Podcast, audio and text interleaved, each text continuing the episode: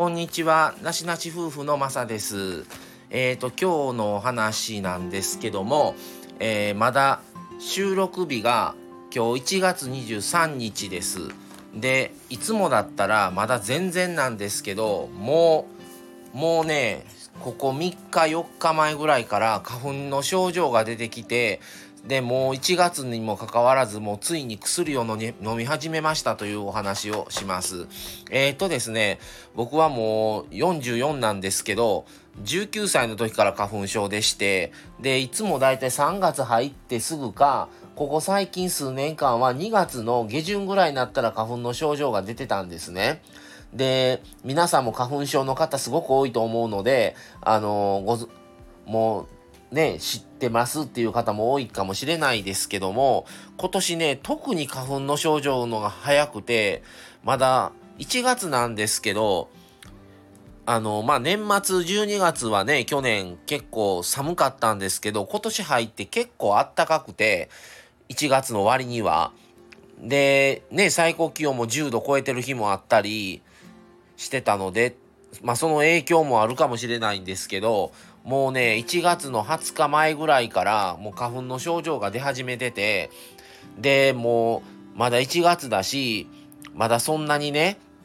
まあピークに比べればあれですけど、まだ何にも今までだったら症状なかったんですけど、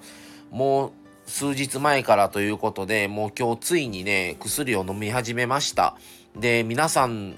花粉症の方、あの、症状どうでしょうか？あの、僕は一応杉とヒノキの花粉症を持ってて、あの、特に杉がひどいんですね。で、ヒノキの症状も結構あるんですけど、杉の方が本当にひどくって、で、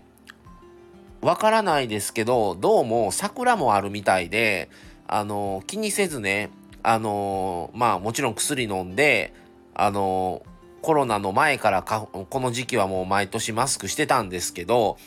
あの、花見とかね、やっぱ春になったらやっぱ行きたいじゃないですか。で、行ってたら、花見帰ってきた翌日とか、行った晩とかから、もうくしゃみが止まらなくなったりするんですね。で、もちろん病院ね、そこまで詳しく見てもらってないですけど、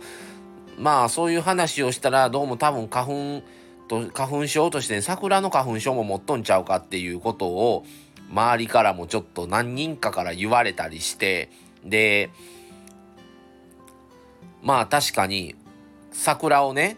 見には行っても花見じゃなくてそのね下あの桜の木の下で弁当ね食べてっていうのをせずにちょっと桜をまあ普通にパーッと歩いてみてっていう時の方が確かに花粉の症状がマシなんですね。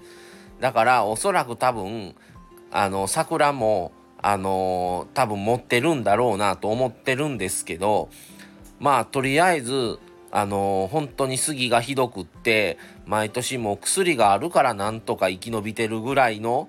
あのひどさだったんですね。もう今44なんで30後半ぐらいから薬飲み始めたんですけど、それまでは薬飲まずに、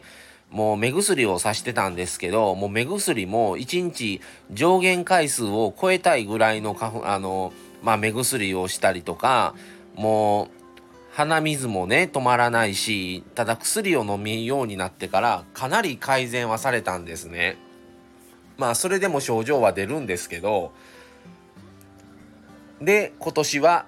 まだ1月にもかかわらずもう症状が出てきてるということでまあ飲んで今日はちょっとまあ飲まない昨日おとといに比べればやっぱりくしゃみの回数も少ないし鼻を噛むということもほぼほぼなかったですしその辺はやっぱり薬効いてるんだなと思いました。まあ本当はこれ1日2回飲むんですけど今日はまだスタートでもう晩は飲まずにまだ行こうと思っててあんまり過剰に飲みすぎると今度薬が溜まってきて体がすごくだるくなってくるんですね。っていうこともあるのであのまだ花粉が少ない時はちょっと薬も抑えめにしなして調整をかけないといけないっていう面倒くささがあるんですけど